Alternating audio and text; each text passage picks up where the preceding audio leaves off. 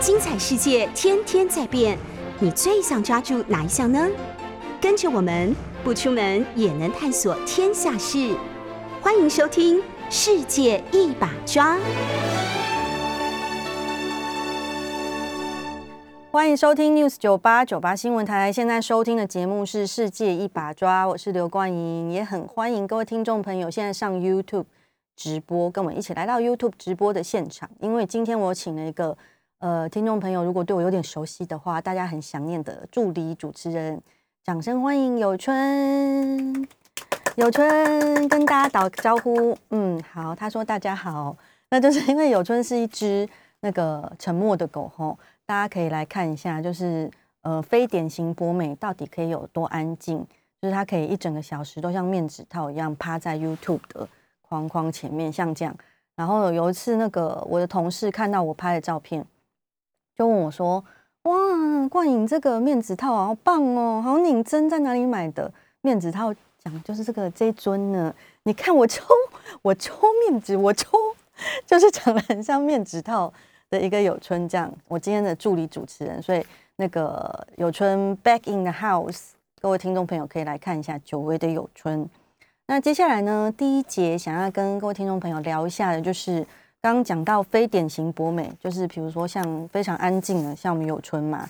然后我们还可以今天来跟大家聊一下非典型的婚姻，大家应该知道我要说什么了，就是昨天整个刷屏的新闻事件呢。就是大 S 再婚，一见钟情具俊彦。跟你讲，具俊彦这个名字对有客家腔的我本人来说是非常困难。所以我制作人叫我在第一节聊这个新闻的时候，我回家练习了十次巨俊彦，然后还跟我妈 A.K.A 霞姐一起练习，因为霞姐本身客家腔很严重呢。所以我妈就说：“哦，好，这个有什么难的吗？大 S 跟季俊彦先不再分。”我说妈，你只 念对一个字，就是叶，而且我妈竟然把叶念对了。这里要跟大家每日一字，因为我爸觉得他是具俊化，就是刘德华演过一部有点老片叫《画英雄》，大家不知道有没有印象？就是画跟叶的差别在于叶的左边是日嘛，然后画的左边是口，所以我爸就说跟那个具俊画再婚，然后我爸我妈就说跟寂静业。先不再分，所以两个人都噔就都念错这样。那库龙这个团体究竟是谁？比较年轻的听众朋友可能对他们有点没有印象，但是如果你跟我差不多岁数，或者是比我再大一点的话，你对库龙是绝对有印象的。库龙呢，我印象中他在我国中，呃，接近高中的时候非常的红，因为那个时候只要去西门町逛街啊。因为抓娃抓娃娃机的店，全部都是在播播库龙的歌。然后他们比较知名的歌呢，就是昨天新闻刷屏以后，我老公坚持打电话来要唱给我听库龙的最红的歌，在这边就不复述啦，因为我老公的歌声不怎么样。那比较红的有几首，像是呃大家都一定知道的徐怀钰的《妙妙妙》，就是翻唱自库龙的。然后还有另外一首，我老公刚刚就在电话里唱了，和他很爱的那个叮叮叮叮叮叮叮叮，这首也是库龙的成名曲。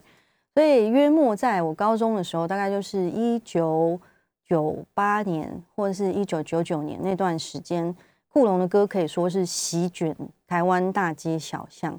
而且大家仔细想想，在嗯，这样就是说出我年纪了。哎，不对，我刚刚已经 讲出我年纪了，到底想怎样？就是在。大概二十年前，他们就可以这样席卷大街小巷。其实他们可以说是韩流始祖，一点也不为过。所以，具俊业这位先生跟徐熙媛小姐究竟是怎么认识的呢？那具俊晔自己在节目上讲过，当时他来参加苏慧伦的活动，也就是现在还在线上活跃的苏慧伦。那苏慧伦那个时候跟具俊晔合唱了一首叫《圈圈》这首歌，然后新闻里面也有写到，就是《圈圈》很妙哦，他歌词里面。仿佛就说着大 S 跟具俊晔的爱情，什么语言不重要啊，我喜欢的就是你啊，这样子。那首歌就是具俊晔跟大 S 定情的那天，因为大 S 就坐在台下观赏他们表演。后来庆功宴也来，那据新闻表示，他们后来就是非常热烈的谈了恋爱。但是也据新闻表示，因为当时具俊彦的公司有禁爱令，所以后来就是黯然分手这样子。那他们到底是不是二十年中间都没有见面就结婚了又闪婚？其实我觉得这个细节，因为我们大家都是外人，所以其实也很难去评论他是不是闪婚，还是中间到底有没有来往。然后有些人会说啊，好离谱哦，或者是哦，怎么可能这样子？你才刚离婚，然后就马上结婚呢？我昨天有看了几个比较红的 YouTuber 或者是布洛克在分享这件事情，还有人说。呃，他究竟是前一段婚姻被伤得太深，还是因为前一段婚姻他根本就不在乎，所以才会那么快结婚呢？还是说他是想要证明老娘还是有身价的，才是去结婚？但我个人认为这些事情其实都不怎么重要，因为嗯，婚姻其实就是两个人的事情，他究竟是因为伤得太深，还是他觉得怎么样，也都是他的决定。那我很想跟大家分享，在这段嗯花絮新闻里面的两个看法，一个是我认为大家一直在分享这新闻里的时候，他的切题是很不错的。他分享了具俊彦在 IG 上贴文，然后说哦，反正欧巴就是宣布我们两个要结婚了。然后他切入的角度是说人生无常，所以 blah blah 就是我们要赶快把握时间跟。那个相爱的人在一起，那我觉得他这个切题其实就是蛮激励人心的，因为有很多人会觉得，呃，离婚的女生就怎么怎么样啊，或者是呃，我因为我已经几岁了，所以就不能怎么样怎么样。但是我觉得在大 S 的人生里面，好像没有因为所以这个造句，他从来不会觉得因为我几岁了，或者是因为我现在怎么样，所以我不能怎么样。在他整个行为轨迹里面，可以你可以说他有点自我，但他就是把自己的自我意志贯彻的非常的彻底。我现在想要做什么，如果没有伤伤害到太多人，我可能就是 go for it。我就是这是我想要做的事情。因为人生的时间其实是很短，你不会知道什么时候你的人生会是终点线出现在前面。所以我觉得他的这个观念，我是很想跟大家分享。然后第二个呢？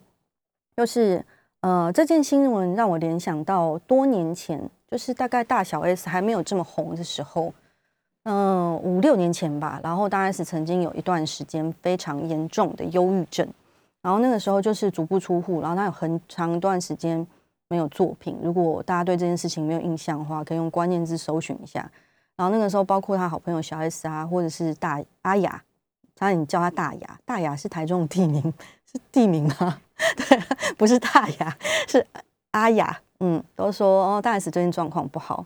那反正 anyway，他后来就战胜忧郁症，然后工作也如常，就继续。就是我们后来看到大 S。然后对于忧郁症，他有一句话跟大家分享，就是说，呃，因为他当时是很在意别人的评论，所以才陷入忧郁症这件事情。那他最后得出的心得，讲起来很容易，但做了一定不容易。但我觉得他是一个很深刻的心得分享。对他说：“呃，别人的语言就是通常就是人家想讲什么，想就想讲什么。但是能够让别人的语言伤害自己的，只有你自己而已。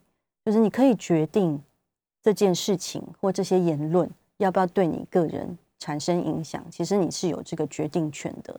那分享这个新闻跟大 S 这个人讲过的话呢，是连带着我等一下要介绍我今天非常喜欢。”的一位特别来宾，也是我最近在看的书。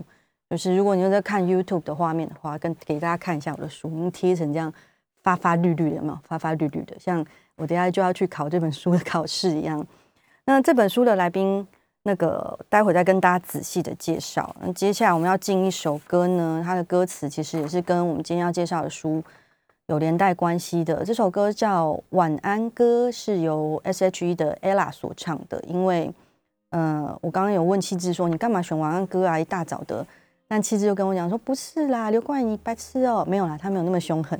他的意思就是说，他的歌词其实很激励人心，里面说谢谢你很努力，谢谢自己没有放弃，谢谢你一路坚持到这里，太阳依旧会升起。我们现在来听这首歌。谢谢自己没放弃，谢谢你一路坚持到这里。太阳依旧会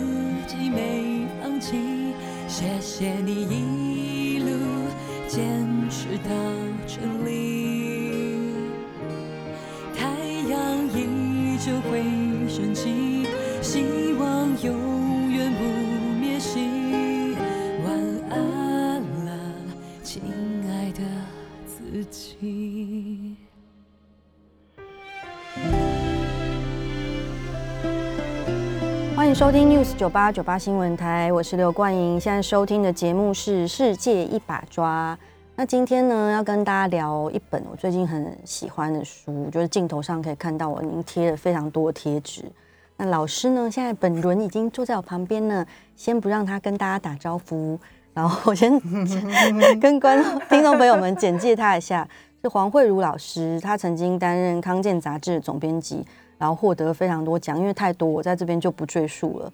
然后深耕健康医医疗新闻超过二十年，并且身体力行，现在是斜杠中年，呃，帮天下杂志写专栏，也主持了广播节目、podcast 节目，也是瑜伽老师。对，我在隔壁教。隔壁教，就是电台的隔壁，真的是隔壁，正隔壁。对，我们现在欢迎黄慧茹老师。各位好，各位听众朋友，大家好。对，因为这这本书我想要访问老师的原因，是因为我最近这几年呢，因为工作压力，就是自己也大力的在调整自己生活的作息。嗯然后这个时候，因为我跟那个出版社的老板是好朋友，他就力邀我去看这本书。但刚刚看到老师的经历呢，听众朋友可能会觉得，哇，这里面可能是有很多医疗。或者是比较深刻的知识去分享什么身心灵的那个知识，其实都不是，因为它其实是一个非常贴近生命本质跟生活经验的分享。嗯，对，我很喜欢这个诠释。谢谢老师。老师，那我想我先问一下，为什么一开始会起心动念会有这本书的开始写的原因是什么？嗯，我的状况是写给中年以后的人看的。嗯。然后我觉得我们中年以后都可能比较容易遇到一些生命的一些波折、是。波澜，嗯，例如说我的状况是直癌上有一个大的转变，嗯嗯，然后这个也很容易碰到，例如说现在数位的能能力可能就会跟年轻人会有点差距，然后公司就会用各种理由的去让你难堪等等等等，嗯，各种方式，那也许有可能你突然生一个病。或是你突然父母倒下，你就突然变成照顾者。嗯，我们当时我们遇到那种生命对你下重手的时候，你都会觉得说很挫折、委屈、伤心，甚至怀疑自己。嗯，搞不清楚自己的价值。然后我是觉得那些情绪都很正常了，只不过在那些情绪过后之后，你如何撑地把自己站起来？嗯。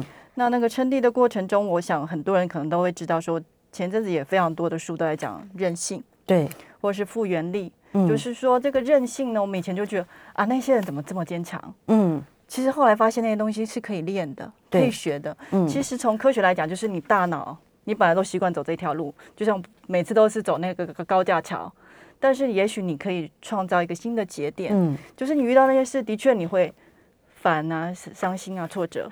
过后之后，你可不可以再走另外一条路，帮自己撑起来？嗯，那心理上可以练。那我我这本书主要是在写说，我们可以用外在去影响我们的内在。嗯，那个外在呢，我自己的经验是，我还透过蛮多的运动的。嗯嗯嗯嗯，运动之后，你就会感觉事情的视角没有你想的这么严重。对，你就说啊啊，没那么严重啊，好像我为什么一定要这样想呢？然后。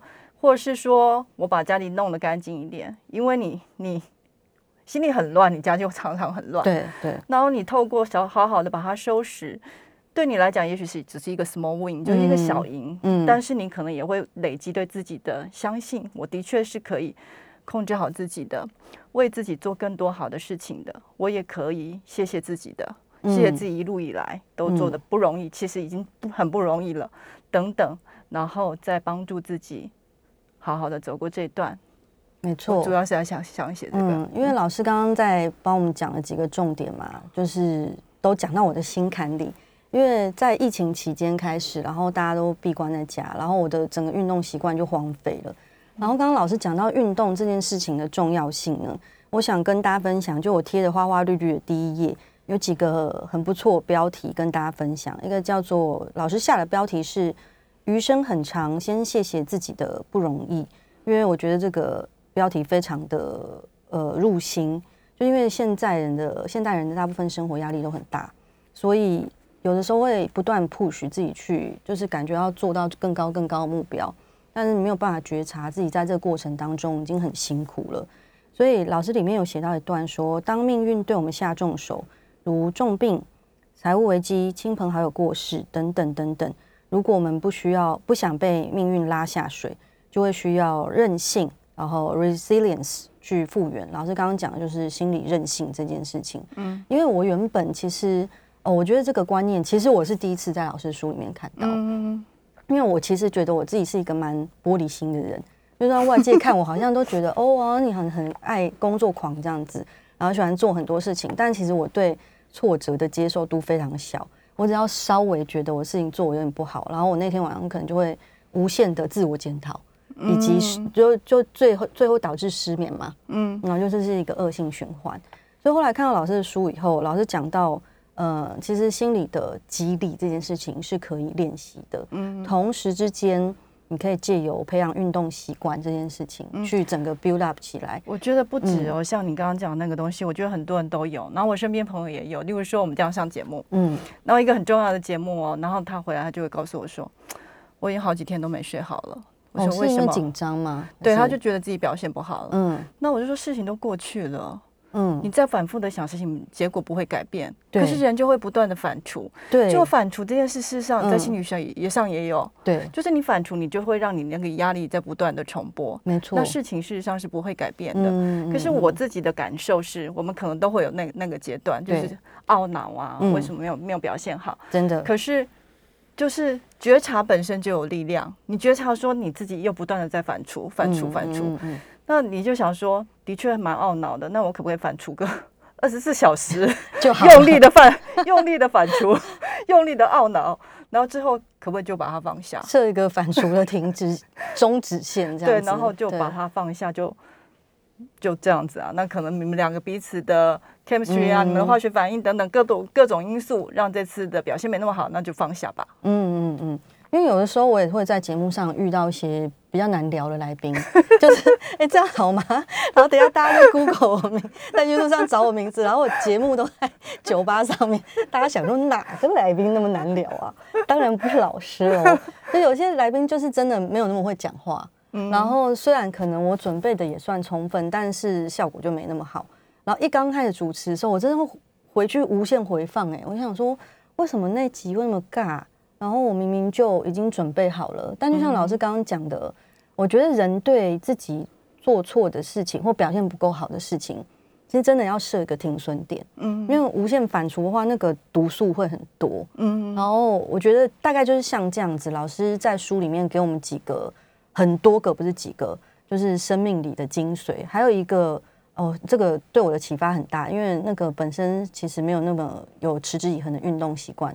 在书里面看到老师说，老师每天都五点起来去慢跑，不是五点啊，我大概就是六点出头会醒。我今天没有慢跑，但是我今天就是练瑜伽，嗯，就是我会 pay myself first，就是我先把我自己觉得最重要的事情先把它做完，嗯，就像我们理财一样，不是吗？就是钱薪水收进来，什么四分之一、三分之一先存起来，一样的意思。我的意思就是我一早。我就先把这件东西先存起来，我觉得最重要的事，所以我就会先运动，嗯，然后有些人会阅读阅读啦，然后我是会是一个完美的早餐，嗯嗯嗯，就是我把这两件事做完呢，我觉得我人生的满意度，我今天的满意度大概已经达到五十分了，五五十 percent 了，嗯，至少一半。那我下午如果又遇到一些烂事啊，我大概也不会觉得那么烦。啊，那你是从什么时候开始建立起每天早上固定运动的习惯？我。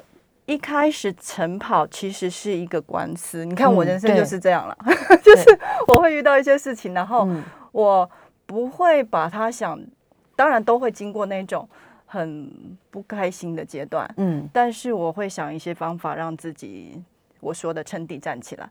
我就是遇到一个官司嘛，然后我事实上是有跟对方联系，然后他就说想要给我们读书人一个一个教训，让你嗯每天很烦。这我光是听就觉得很烦。然后我心里的想说，你要我很嗯烦，我就不要很烦。对，所以我就打算就是每天早上都去慢跑，然后你慢跑完，你心情都会叫 runners high 嘛，对，就是跑跑者的，脑内啡大爆发。对你就会觉得心情好像很、嗯很正向，没什么大不了。嗯然后我那时候还是总面积，所以我事实上每天的那个编务还是很繁重，所以我就是透过早上跑步让自己的心情稳定。嗯正向，然后来处理让我每天的事情，所以那个时候从那时候就开始建立这个习习惯。嗯然后我离职之后，当然我时间就更多，那我整天的安排就可以完全按照我自己想法。嗯嗯所以我除了早上运动之后外，我就是我的教学就是又要教瑜伽嘛，嗯所以它是有比较伸展的运动。然后我上一本书是写关于肌少症的事情，就是人年纪大之后肌肉会流失对，那你老的时候不能去旅行啊，不能走很远，不能提行李，嗯这件事很惨呢、对这件事很惨呢、嗯嗯嗯，所以我就是每周还是会有两次的肌力训练。没错，这段对我来说相当有启发。下节回来我们继续。欢迎回到九八新闻台《世界一把抓》，我是刘冠莹，跟我今天的助理主持人，大家所想念的有春，也就是嗯、呃欢迎来到我们的 YouTube 直播现场。前面这个面纸套不是今天的来宾黄慧茹老师带来的哦，他带来的是后面这本书《活好》。那我们来欢迎今天的那个《活好》的作者黄慧茹老师，跟我们继续聊一下关于这本我很爱的书。谢谢，谢谢。对的启发。因为刚刚上一节讲到那个运动对我来说的启发是什么？如果有看我的书的朋友们呢，应该都知道我小时候是一个运动员，到高中都还是，如果是跑田径的，嗯，所以是那种短跑冲刺型选手。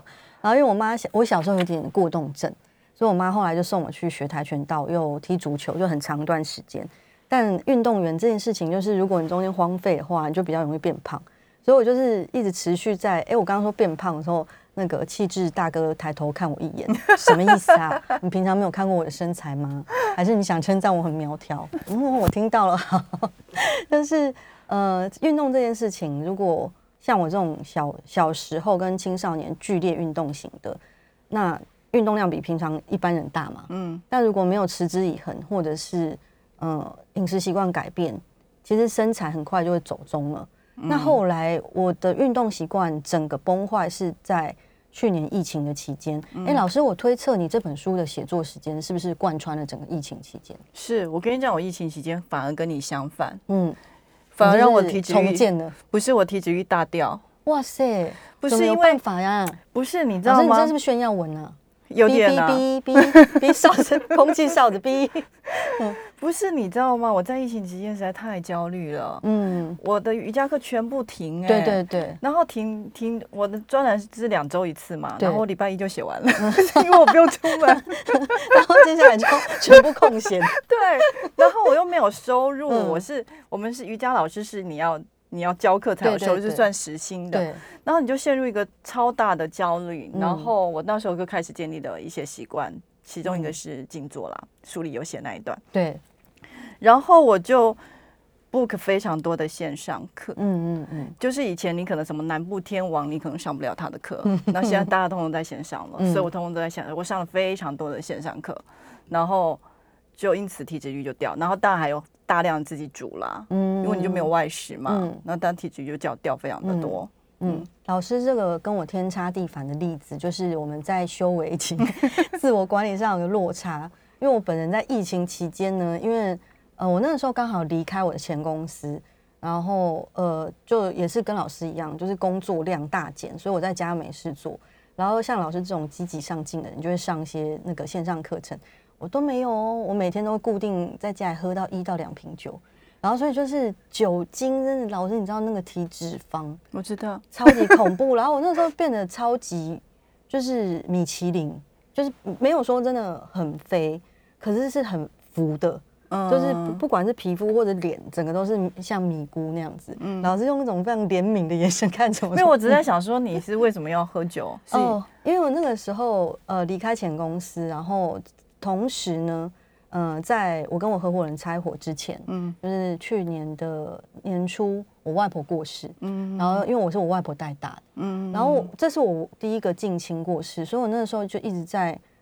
觉得我好像没有对死亡这件事情做好准备，嗯嗯，然后其实，在这件这些事情之前，我不太容易内观跟自省，就是我自我察觉的能力很低，嗯嗯，我有时候只会觉得哦，我很累，可是我不知道为什么我会那么累，可能各种情绪，或者是我真的是过劳，我没有办法去解决这件事情，嗯，所以直到疫情期间那阵子，因为没事做。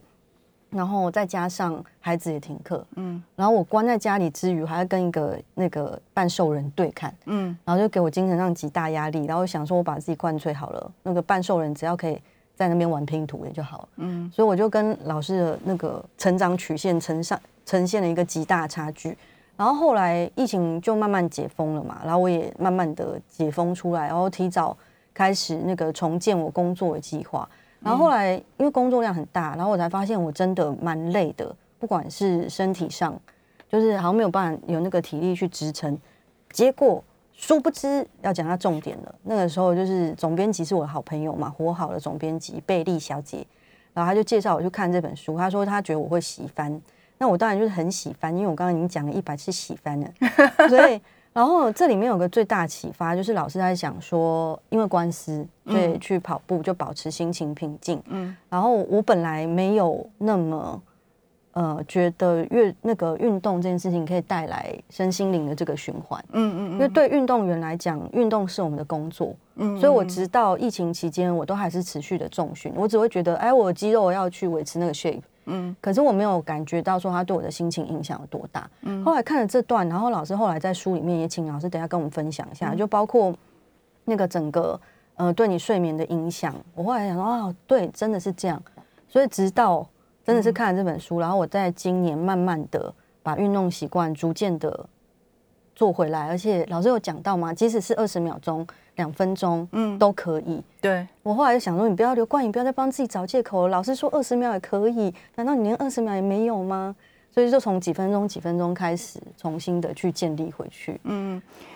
我我听到那种小时候是田径选手的人都会觉得啊，因为我小时候是那种体育补考的那种。有老师有说你好像没有很擅长运动，何止不擅长啊！我就是那种都会在那个树荫下聊天啊，然后假装小时候被我讨厌的女生呢，假装身体痛，然后叫你去踢球，你也不帮忙搬球出来，因为真的没有力气。然后跑步的时候还会左脚踩到右脚，我就觉得然后被男生喜欢，就觉得这种女生真的很幼秀很烦。对，我就。就是那种完全无法体会运动有什么，完全没办法运动，然后完全无法喜欢运动的那种人。然后到今日，我竟然会成为那种健身产业的一员，因为我是瑜伽老师嘛。真的，所以就是人生真的是很奇妙。那我想说，那个运动除了我们刚刚讲说那个跑步会有脑内啡这个事情，可能大家都知道，但它其实是我们运动的过程还是会产生一个叫多巴胺，对，所以它是会让你比较正向，所以对事情的思考会有一些比较。嗯，不同的视角，嗯，然后另外我们在做重训的时候，有一个重量，你在负担它的时候，你一开始都会吓到，对，比如说你开始要拿个十五公斤或五公斤、十公斤上来的时候，你就会觉得你从来没有拿过这么重的东西，然后还要往前走，嗯，或是要举起来，对，那时候你都会有一点点吓到，但是你到第二轮的时候，反而就觉得你你可以，嗯，我觉得这个会也会给你一些。人生不同的启发，就是说，你知道你可以，你是强壮的，嗯，你可以，你控制得住，你可以控制自己，然后你是强壮的，你可以做不一样的改变等等的。所以我是觉得，嗯，运动这件事，并不只是说，呃，我可以维持我的体重，对，或是我维持我的 shape，不只是这件事情，它其实的确是具有改变你人生的一些你想象不到的事。没错，老师后来因为去学瑜伽，然后就后来就是我长话短说，老师有一趟去了印度嘛，对，然后还去了参加一个非常那个奇幻的婚礼，对，就是非常随性又疯狂的。老师可以跟听众朋友分享这个故事，这很好玩哦。我那我那一趟简直是可以拍成电影。哎，老师，可是我觉得你你看起来非常爱干净、有点洁癖的人，嗯印度你 OK 哦？我超喜欢印度的，越乱越好。我很不喜欢，我很不喜欢去那种国家，就一大堆规规定哎。嗯，说非常过度 organized 那种，会让大家虽然我是学日文的，的，嗯，哎，我真是把一个讲出来，大家在那帮老师消音一下，所以我嗯对对对，然后我很喜欢去那样的国家，真的就是我记得我我跟我那嗯个法国的同学从巴黎来的，嗯然后走在路上，路上都是大便，然后嗯墙上也是都有大便。他说：“你看，我们全部都是我们在，大便之国，全部都是，因为他那里非常多的牛，嗯，所以就会非常多的牛粪，所以路上都是大便。如果下雨的时候也都大便，然后墙墙上也是都大便。嗯，好，我再讲一下，就是我那时候离职嘛，对，惶惶然不嗯知道要干嘛，嗯。很多人都以为我是呃很想当瑜伽老师，所以我就飞往印度去取得瑜伽师资嗯。证照，完全不是这回事，我就是嗯。惶惶然，不晓得要去哪，然后就逃离台北，就是是。去了呃印度的北边，叫做 Rishikesh，被称为世界瑜伽首都的地方。嗯然后也惶惶然，不晓得要干嘛。我不是一开始就去找好师资班，然后就去了，就是去那边不晓得干嘛。然后在民意店的时候就认识一个东方女生，然后还刚开始还讲英文呢，嗯，就说怎么的，嗯，对，这个很很很好看，然后好像有点太贵了。然后后来发现他是中国人，嗯。然后他就跟我说他在上一个嗯宝莱坞的舞蹈课，要不要上来看一下？是那种很华丽的，或者嘟嘟嘟嘟嘟嘟嘟是这种。的，，是的，是的。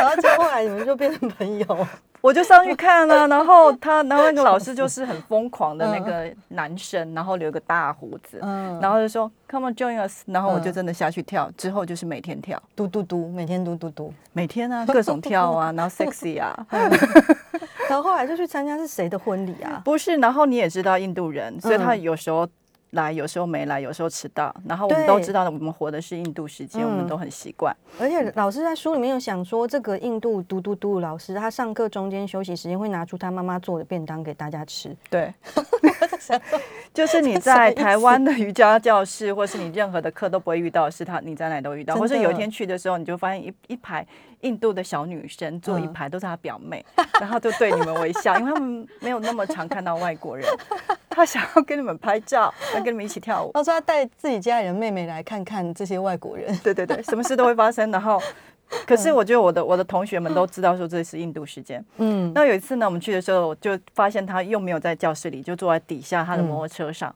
我们说：“老师，你又生病了吗？”他就说：“不是，我要今天要去带舞，我们今天这堂课就去那里上。哦，”所以，我们是先经历了。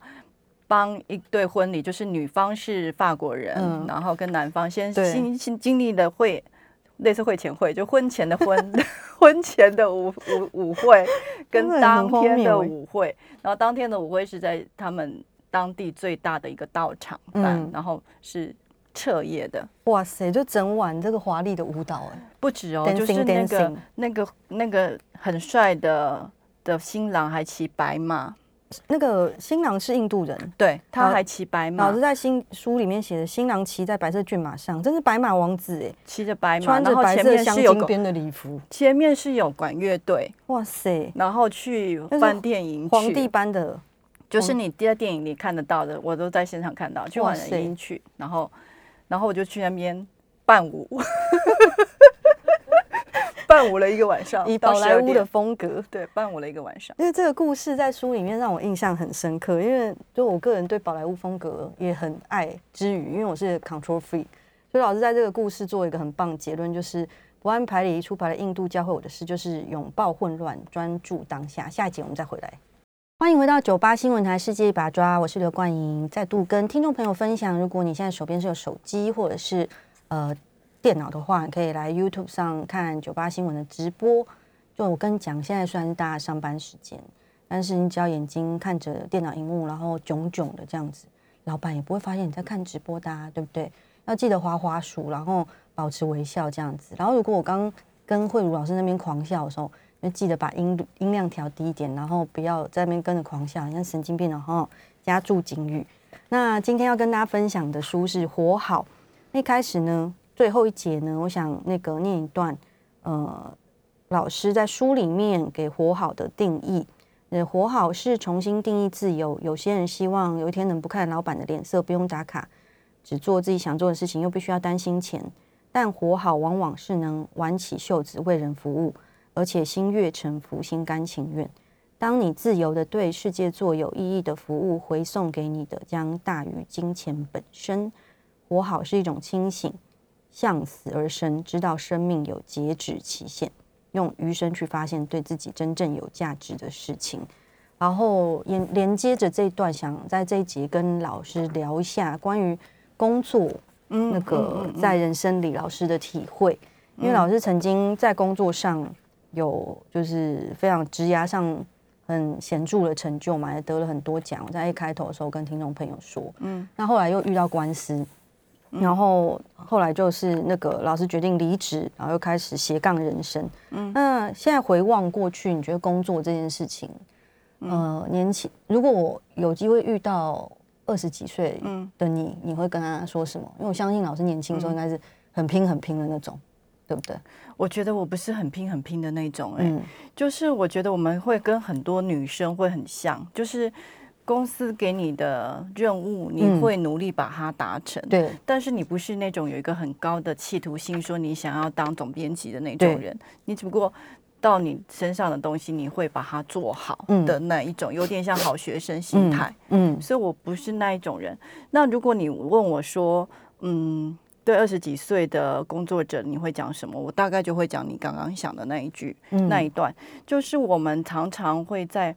工作、金钱、自我意义，就是我觉得我我我有没有价值，还有名声，嗯，还有你对老后的恐惧。我们现在可能就会怕晚景凄凉啊，对啊，因为要被长照之类的，嗯嗯，全部通通混在一起，然后你会搞不清楚金钱的意义跟工作的意义，然后你就会卡住，往往觉得身不由己，各种的身不由己。对，但是你如果把它解开来，其实工作就可能跟以前的布施差不多。就是你付出一份的劳力呀，或是一份的服务，你拿到薪水养家活口，嗯，付税等等的，去付你的税等等。你把这件事情想清楚之后，如果它也带给你很大的成就感，带给你你的自我价值，当然也很好，但它不是必须的。对，你把这个想清楚之后，人生会轻松很多。嗯，因为老师在书里面有写到一段，就是看我有画重点，画花花绿绿的。老师说，不再只为钱工作了，人生会便宜得多。然后里面有讲到说，真正的财务自由呢，并不是想花钱做什么就做什么，而是在于让自己不受制于用钱满足需求这件事情。其实这观念是很重要的，因为呃，News 酒吧的听众朋友们呢，大部分是很喜欢听财经的议题，但那个我个人也很爱赚钱啊，只是说。呃，二十几岁的朋友们对财富自由定义，应该就是想说身家上亿啊，你想怎么花就怎么花。但我自己回望我年轻很年轻的时候走到现在，我总觉得，啊，我三十几岁的时候希望赚到多少钱？嗯，四十岁的时候希望赚到多少钱？其实我回顾过去，我许下心愿，其实我都达成了，只是我也没有觉得说自己现在觉得很爽还是怎么样。我很有钱。想入一个坑给我跳进去，可没那么容易。但是也没有觉得很满足，所以我觉得老师在书里面讲到的关键就是，你生命里想要的那些事情，到底你是用什么方式去达成？或对，或是生命想要给你的到底是什么？另外一段我想跟大家分享的，哦，就是因为在换工作期间，刚刚上一节跟大家聊到嘛，因为没事做，我就在家里喝。一直喝酒，然后把自己喝成一个胖轮胎。然后那个时候我就在想说，为什么没有工作这件事情会让我那么焦虑呢？其实这段休息是我自己设定的，嗯，可是我都没有在休息，因为我一直在想说，我现在没事做，哎，怎么会这样？然后老师在书里有讲到说，大部分的现代人其实会以一直工作、一直工作，跟你真的要很累，然后才才会觉得你自己是有价值的。对，然后就是最后你生病了。嗯，或是心理情绪有障碍了，照顾你的不是你公司的人，他们顶多会来看你一两次。对，然后照顾你的是你的家人。对，然后你也不要觉得是公司怎么这么无情，因为组织总是要往前走的，不可能因为你自己。所以我我也经历过那个心力交瘁的时候啊，我现在回望也会觉得，嗯，我不会全然认为是。那个职场的错，或是公司的错。我觉得它是全全部混在一起的，你自己想不清楚的。你把很多事情混在一起看的时候，你自己对自己的恐惧跟害怕，你把这个稍微解开，或是你觉得无法无法解开，跟你跟他保持稍微一点点的距离，或是你对自己这件事情一点点的觉察，都会好的好一点。真的，因为刚刚老师讲的那个，让我想到我最近才看《瀑布》这部电影，里面有个画面，就是因为贾静雯在里面演个思觉失调症患者。然后，所以他是后面严重到没有办法工作，后来就被公司支遣。然后他女儿要去公司问说：“哎，到底怎么回事？”的时候，然后因为他在那个公司服务快二十年了，然后那个像秘书的这个角色就拿一大束花跟他讲说：“哦，这是我们公司的小小心意。”可那个时候贾静雯还在那个精神病院里面就是治疗，所以就像老师说的，其实当有一天你的身心秩序崩坏的时候，最累其实都是身旁的人。然后那个时候就觉得，嗯，呃，把纠结的结构要解开，其实是一件很困难的事情。但是如果你抽远一点距离来看，其实或许你不会那么纠缠在里面。然后书里面也有讲到一个观点，就是你应该像朋友对你一样那样对自己。老师，这个是什么意思？跟大家分享一下。我们常常对于，假如说现在有朋友，其实我还蛮常遇到的，他。工作上遇到一些事情，家里遇到一些事情，或自己遇到一些事情，他会想跟你讲。对，然后你通常就是会跟他站在同一边，没错，不止听，然后甚至也会跟他一起骂他要骂的人。可是我们往往对自己不会怎么样啊。对啊，我们对自己就是苛求，对自己就很坏呀。所以就就是反而会一直说自己哪里做错啊，为什么不表现好一点啊？一定是怎样怎样怎样怎样。所以你要跟你常常会去跟她讲的那个闺蜜一样的对待自己，永远都给。自己一个拍拍肩膀，你已经做的够好了。对，常常要给自己这样子，先自我的肯定。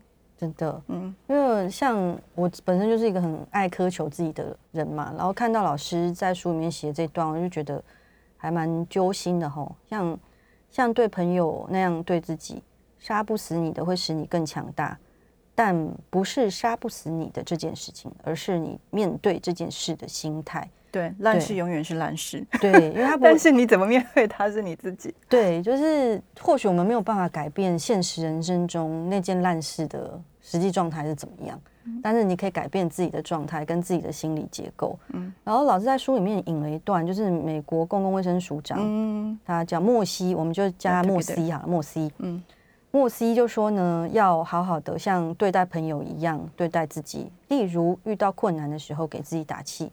或是那种快感冒的时候，我叮咛自己赶快上床睡觉。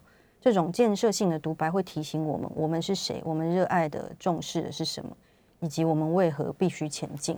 嗯嗯，像那个我有些朋友，就是其实工作成就就表现很好，嗯，但是往往都是很苛求自己。然后他们每次来找我的时候，我都想说：你都已经够好了，拜托你为什么要这样子苦读自己呢？可是往往回看自己的时候是没有办法产生这种心态。嗯，你有把那些话讲出口吗？你说你都已经够好了，有我会讲出口，然后他们都听不进去啊，他们就被马景涛说我不听我不听，不要怪你走开。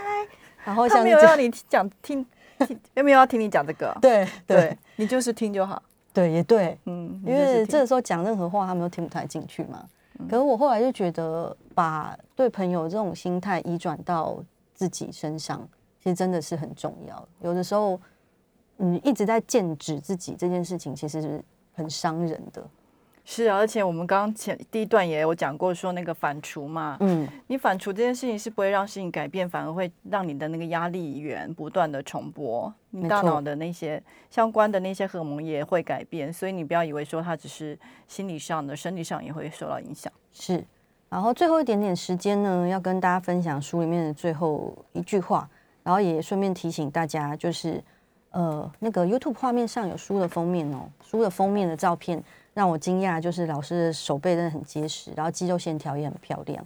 那 最后一句想跟大家分享的话，就是心里有韧性，可以随风弯曲，顺应流动，呃，又能从逆境中反弹，所以我们要好好的去培养自己的心理韧性。那我建议大家去买这本书，原因是因为现在有很多你不买书的理由。但是我会想要买这本书的理由，就是无论你在逆境中或顺境中，你都可以把这本书打开看一下，会给给自己很多提醒。今天谢谢大家，我们下集再见。拜拜。